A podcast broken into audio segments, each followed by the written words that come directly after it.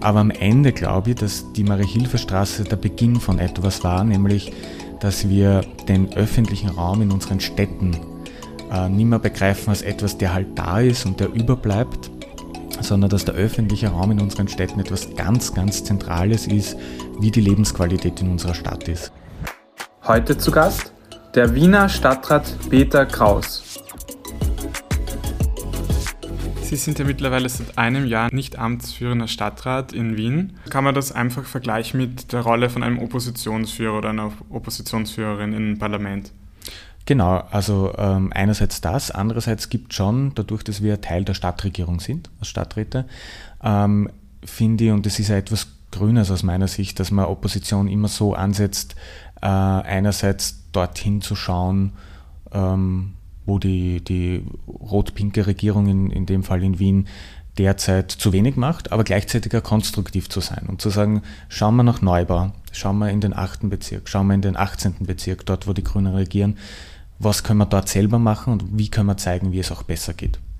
Sie waren ja fünf Jahre lang, von November 2010 bis August 2015, stellvertretender Büroleiter der grünen Wiener Bürger, Vizebürgermeisterin Maria Vassilako. Und das muss vermutlich auch eine sehr spannende Zeit gewesen, weil da unter anderem das Maria-Hilfer-Straße-Projekt durchgezogen worden ist oder geplant und mhm. vollendet, nämlich die Neugestaltung der Maria-Hilfer-Straße. Wie haben Sie damals diese Neugestaltung der Maria-Hilfer-Straße miterlebt? Das war ja immerhin mhm. ein riesengroßes Thema. Ja, vom Neusiedlersee bis zum Bodensee tatsächlich. Ähm, die Marie-Hilfer-Straße, wenn wir uns kurz zurückbeamen, also das war dann so rund ums Jahr 2012. Ähm, wir sind gerade fertig geworden mit dem ersten großen Projekt, das die grüne Regierungsbeteiligung gebracht hat. Das war die Reduzierung der Jahreskarte auf 365 Euro. Ähm, und das nächste Projekt stand vor der Tür, die Marie-Hilfer-Straße. Ähm, und es begannen die, die Planungen, es begann die Bürgerbeteiligung und irgendwann kam das Jahr 2013, auch ein Wahljahr, ähm, das sozusagen österreichweit eine Nationalratswahl war. Und auf einmal hat diese Maria-Hilfer-Straße äh, zu österreichweiten Diskussionen geführt. Äh, in Wirklichkeit ging es darum, wie schauen eigentlich Städte in Zukunft aus. Also das war eine Einkaufsstraße, man kann sich heute fast gar nicht mehr vorstellen, ja, dass da ähm, zwei Parkspuren waren zwei Autospuren, das heißt insgesamt vier Spuren für den für Pkw-Verkehr äh, reserviert, schmale Gehsteige und das war die, eine der Haupteinkaufsstraßen dieser Stadt. Ähm, es war überlaufen und es hatte eigentlich null Aufenthaltsqualität. Ähm, und dann gab es ja wirklich, äh, auch das kann man sich heute nicht mehr vorstellen, ähm, andere Parteien, andere Interessensvertretungen, die auf die Straße gegangen sind und gegen diese Umgestaltung wirklich demonstriert haben. Also äh, mit absurdesten Claims. Ähm, es gab dann diese Anrainerbefragung, wo wir Grüne gesagt haben, ähm, uns ist es so wichtig, wir nehmen das jetzt äh, als Challenge und klopfen an jede Tür im 6. und 7. Bezirk. Wir haben wirklich alle Anwohnerinnen und Anwohner besucht. Äh, ein Monat lang, wir sind äh, Abend für Abend mit 100 Menschen, Aktivistinnen äh, durch den Bezirk gegangen und haben einfach das direkte Gespräch gesucht und die Befragung ist ja dann auch positiv ausgegangen. Und im Nachhinein habe ich mir oft gedacht, war das die Mühe eigentlich wert? Weil es war ja irrsinnig aufregend dafür, dass man ein paar hundert Meter Straße umbaut. Ja? Da muss halb vor Radlberg und Kärnten und alle müssen mitdiskutieren.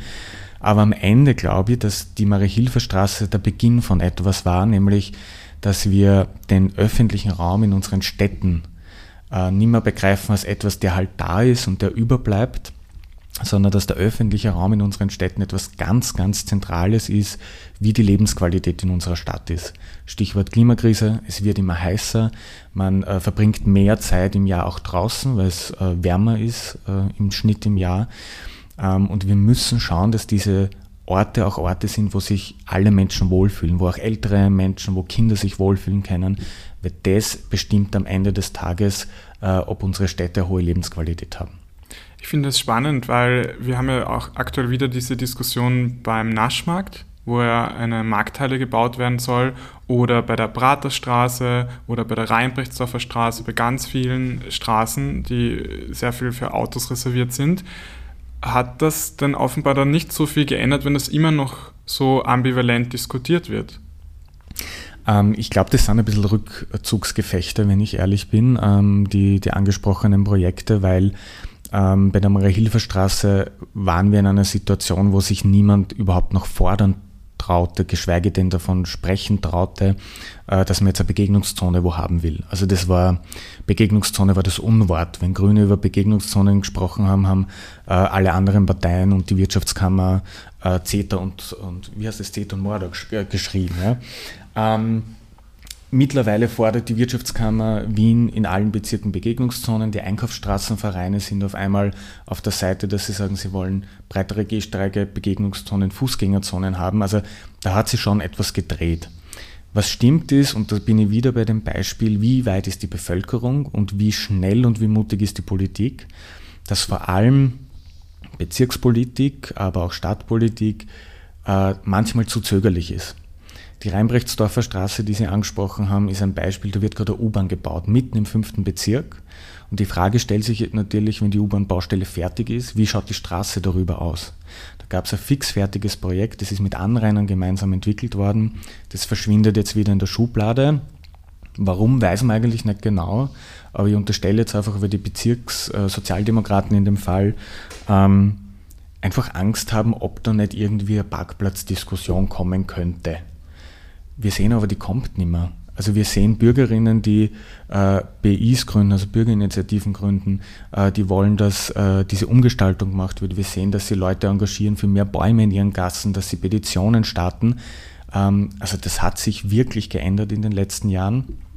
Und du musst die Politik äh, lieber den Stimmen folgen, die mehr Grün in der Stadt wollen, die mehr Verkehrsberuhigung äh, wollen und sie nicht einfach immer wegducken, wenn diese Entscheidungen anstehen. Aber tatsächlich sprechen ja auch manchmal Argumente, ähm, fachliche dagegen, wie zum Beispiel angeführt worden ist, dass ober dem, beim Naschmarkt, um zurückzukommen auf das Beispiel, auch dann nicht genug ähm, Erde ist oder erdreich für Bäume, weil da darunter eigentlich die U-Bahn läuft und der Wienfluss.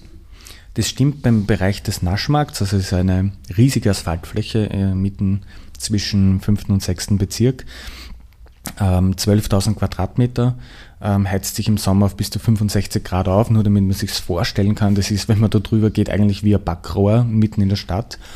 Ähm, und teilweise geht da die U-Bahn drunter, das stimmt. Teilweise ist der Wienfluss drunter. Äh, teilweise sind schon Bäume dort. Also wenn man sich genau anschaut, dann äh, sieht man, dass auch schon Bäume dort gepflanzt sind. Und äh, was mir an der Debatte immer ein bisschen stört ist, in Wien redet man wahnsinnig viel darüber, was alles nicht geht. Also warum geht irgendwas nicht? Da fallen einem sofort tausend Gründe ein, warum man jetzt irgendwie ähm, jede, jede Idee oder jede Veränderung sofort äh, vergraben kann. Ich finde, beim Naschmarkt hätten wir die Chance zu schauen, was alles geht. Und nein, man muss nicht äh, an alle Stelle immer nur die großen Bäume pflanzen, die ja schwer sind und erdreich brauchen. Es gibt kleinere Bäume, es gibt Bäume, die weniger, Wurzel, äh, weniger Wurzeln schlagen, weniger ähm, erdreich sozusagen brauchen. Es gibt Gräser, es gibt Sträucher, es gibt andere Formen der Begrünung. Also einfach zu schauen, was machen wir aus, diesem, aus dieser riesigen Hitzeinsel in der Stadt und wie können wir einfach das Beste dazu beitragen, dass die grüner wird, dass die abgekühlt wird. Ähm, das, da, damit müsste sich Politiker eigentlich auseinandersetzen. Ein Symbol dieser Diskussion sind ja diese gelben Banner, die aus den Fenstern hängen. Freiraum Naschmarkt heißt das. Sind denn die sichtbarsten Meinungen auch unbedingt die Mehrheitsmeinungen?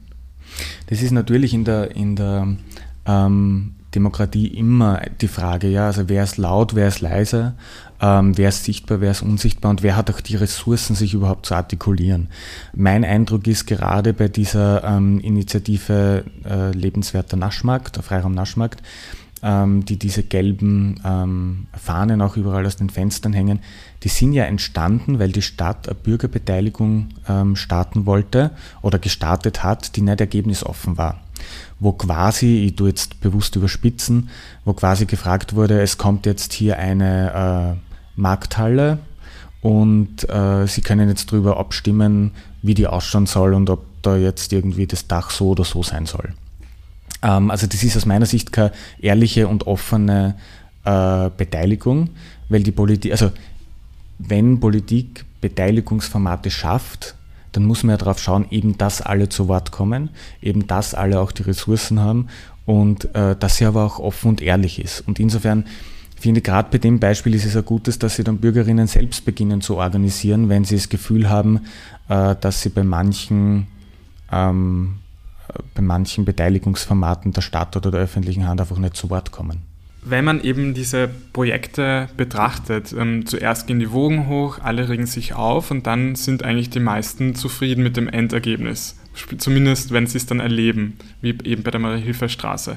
Ist es denn eigentlich immer so, dass ähm, erst regen sich alle auf und dann passt es eh? Hm. Könnte man die, ob man die Wiener vielleicht so ein bisschen beschreiben könnte? Nein. Ähm, Veränderung ist natürlich immer etwas, was, äh, was viele Leute beschäftigt. Ja. Ähm, Nochmal, ich, bin ja beispielsweise bei der Marie-Hilfer-Straße nach wie vor der Meinung, dass die Aufregung nicht etwas war, was unbedingt äh, bedeutet hat, wir wollen nicht, dass etwas passiert hier. Das hat sicher auch gegeben, dass Leute einfach gesagt haben, es soll sich nichts ändern.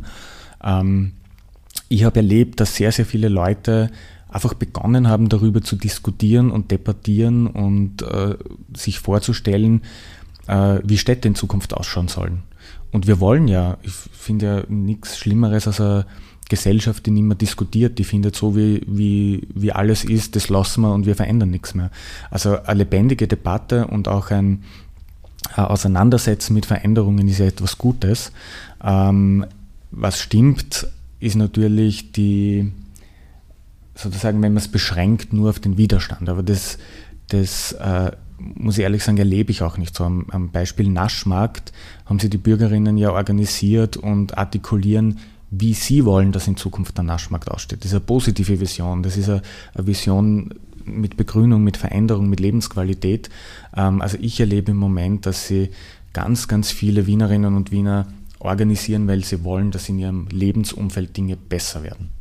Es ist ja eine Tatsache, dass Pflanzen die Stadt abkühlen. In Wien gibt es im Vergleich zu Barcelona oder zu Berlin sehr wenig Balkone und gerade die würden ja viel Grün in die Stadt bringen. Warum ist es so kompliziert, äh, in Wien Balkone anzubringen an die Häuser? Hm. Weil es für sehr viele Jahre äh, in der Bauordnung quasi ähm, ja, sehr schwer gemacht wurde. Wir haben das auch als eines der Dinge, die wir geändert haben, beginnen 2010 mit der Regierungsbeteiligung, das erleichtert, dass Balkone leichter auch nachträglich gebaut werden äh, können. Es gibt ein großes Hemmnis nach wie vor in Wien. In Wien ist die Regel, dass Menschen in äh, Häusern wohnen, wo mehrere Menschen wohnen. Man ist nie alleine in dem Haus und sehr oft sind dann die Eigentümerstrukturen sehr kompliziert. Das heißt, es gibt dann unterschiedliche Eigentümer, sehr viele Eigentümer äh, von diesem Haus. Und wenn ich dann einen Balkon bei meiner Wohnung anbauen will, dann brauche ich die Einverständnis von all diesen Eigentümern. Auch wenn die im gleichen Haus auf der anderen Seite sieben Stöcke weiter oben sind und diesen Balkon nie in ihrem Leben sehen werden. Ähm, das ist aus meiner Sicht, also Bundesgesetz, ist äh, Wohnungseigentumsgesetz, ist aus meiner Sicht höchst reformwürdig. Nicht nur wegen den Balkonen, da geht es auch um Fragen nach äh, Heizungstausch. Was ist, wenn 95 Prozent äh, der Eigentümer äh, vor einen Ölkessel umsteigen wollen auf was Nachhaltigeres und 5 Prozent äh, erreicht man einfach nicht oder interessiert sich dafür nicht? Ähm, da braucht man einen anderen Umgang damit, mit diesen Hemmnissen, weil es stimmt, Balkone, Freiräume, seien es jetzt private Freiräume oder gemeinsam genutzte Innenhöfe, ähm, das ist ja Lebensqualität in der Stadt. Welche Rolle können denn Public-Private Partnerships spielen in der Stadtentwicklung? Die spielen ja jetzt schon eine große Rolle. Ähm, also wenn man sich anschaut, Stadtentwicklung, viele Stadtentwicklungsgebiete, aber auch ähm, ähm, Straßenrenovierungen, Straßenneubauten, Stichwort Herrengasse, ähm, sind jetzt schon sehr oft Institutionen, Unternehmen äh, mit dabei, um mit der Stadt gemeinsam äh, etwas zu entwickeln. Ich finde das auch äh, richtig. Ich finde, ähm, man muss sie nur immer dann sozusagen gemeinsam überlegen, wer sind denn die, die von Steuergeldern auch äh, profitieren, wenn sie eingesetzt werden in der Öffentlichkeit. Und da ist mir immer sehr wichtig, dass wir, wenn wir vor Public-Private Partnerships reden in der Stadtentwicklung, äh, immer darauf achten, dass auch der öffentliche Raum oder die öffentliche Zugänglichkeit, die öffentliche Nutzbarkeit von Raum und von Qualität, dass das auch immer gegeben ist. Sie sind ja selbst am Land aufgewachsen, beziehungsweise in einer Kleinstadt in Niederösterreich. Warum sind mehr Landeskleinstadt, ja. Mehr Landeskleinstadt. Wie ist es denn dazu gekommen, dass Sie nach Wien gezogen sind? Ähm, bin einer von den sogenannten Bildungsmigranten, äh, die nach Wien kommen zum Studieren und dann hier bleiben. Äh, ich bin in Niederösterreich aufgewachsen, südliches Niederösterreich, ähm, also eine gute Zugstunde von Wien entfernt und äh, bin nach der Matura nach Wien einerseits um zu studieren und andererseits in meinem Fall als äh, in, damals noch junger ähm, offen schwuler Mann, sucht man natürlich auch die Offenheit einer Großstadt. Und das ist etwas, das ich an Wien immer sehr, äh, bis heute sehr schätze, dass äh, Wien so eine Stadt ist, in der du einfach sein und werden kannst, wie du willst und, und äh, sehr frei bist. Und äh, da gibt es politische Kräfte, die schätzen das, da gibt es politische Kräfte, die wollen das einschränken. Und ich finde, für die, für die Zukunft dieser Stadt ist, glaube ich, dieses Aufrechterhalten der Weltoffenheit, dieser Austausch mit anderen Kulturen, mit anderen Sprachen. Wir sind UN-Standorte. Also das ist etwas, was ich manchmal etwas vermisse in der Stadt, dass wir uns auch bewusst werden, dass wir einer der Top-Player, also Standorte sind, wenn es um internationale Diplomatie geht. Wir sind eine extrem weltoffene Stadt und auch die Geschichte dieser Stadt ist eine von vielen Kulturen, von äh, Menschen, die ihre Kreativität, ihre Ideen hier in die Stadt bringen und einfach ähm, versuchen, das Beste aus sich und aus der Stadt zu machen. Und das war immer so dieses äh, Versprechen von Wien für mich, die, äh, die Stadt der Freiheit auch, äh, in der man zu Hause sein kann. Was ist denn Ihr Lieblingsgeizel in Wien und warum? Mein Lieblingskretzel. Ähm, mein Lieblingskretzel ist tatsächlich bei mir im 15. Ich wohne in der Goldschlagstraße, so viel kann ich verraten. Es ist eine äh, wunderbar verkehrsberuhigte äh, Straße, die eigentlich als Fahrrad, also hauptsächlich als Fahrradstraße genutzt wird, mit vielen Bäumen.